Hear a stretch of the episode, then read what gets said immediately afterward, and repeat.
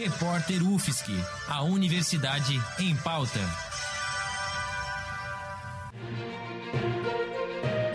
Cobertura especial Covid-19.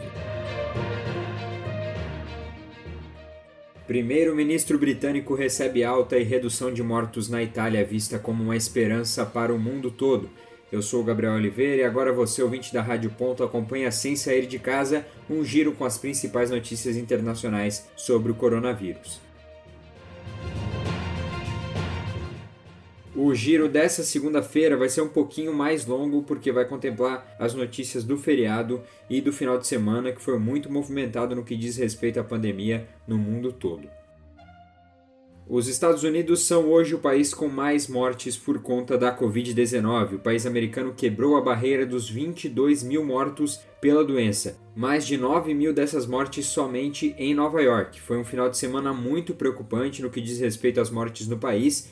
Na sexta, em menos de 24 horas, os Estados Unidos bateram um recorde mundial de mortos com 2.108 vítimas.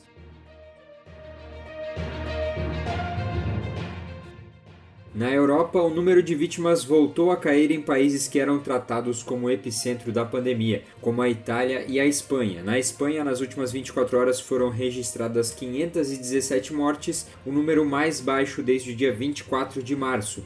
A Itália também registrou queda, foram 431 mortes nas últimas 24 horas, de que se tem dados, o menor número desde o dia 19 do mês passado. Enquanto isso, os países que adotaram medidas rígidas sofreram menos com a pandemia, como é o caso de Portugal, que não só tomou as medidas, como fez isso com antecedência. Portugal tem 535 mortes até aqui, um número baixíssimo em comparação às mais de 17 mil mortes na Espanha, o único país a qual Portugal faz fronteira. Ainda na Europa, o primeiro-ministro Boris Johnson saiu da UTI e agradeceu em vídeo os médicos que o ajudaram durante esse período em que o líder britânico esteve internado. Ele, que foi um dos líderes do movimento de saída do Reino Unido da União Europeia, agradeceu especialmente dois médicos estrangeiros que o ajudaram no tratamento, um português e uma neozelandesa.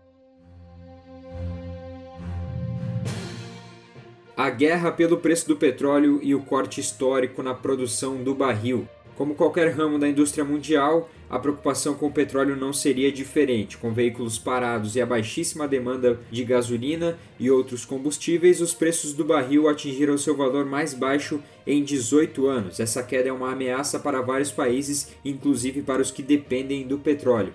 Em decorrência disso, várias nações do mundo entraram em uma maratona de reuniões que durou uma semana incluiu as potências do G20 e também os membros da OPEP, a Organização dos Países Exportadores de Petróleo, e selaram um acordo na redução do preço mundial do barril, com um corte de 9,7 milhões de barris a menos a cada dia.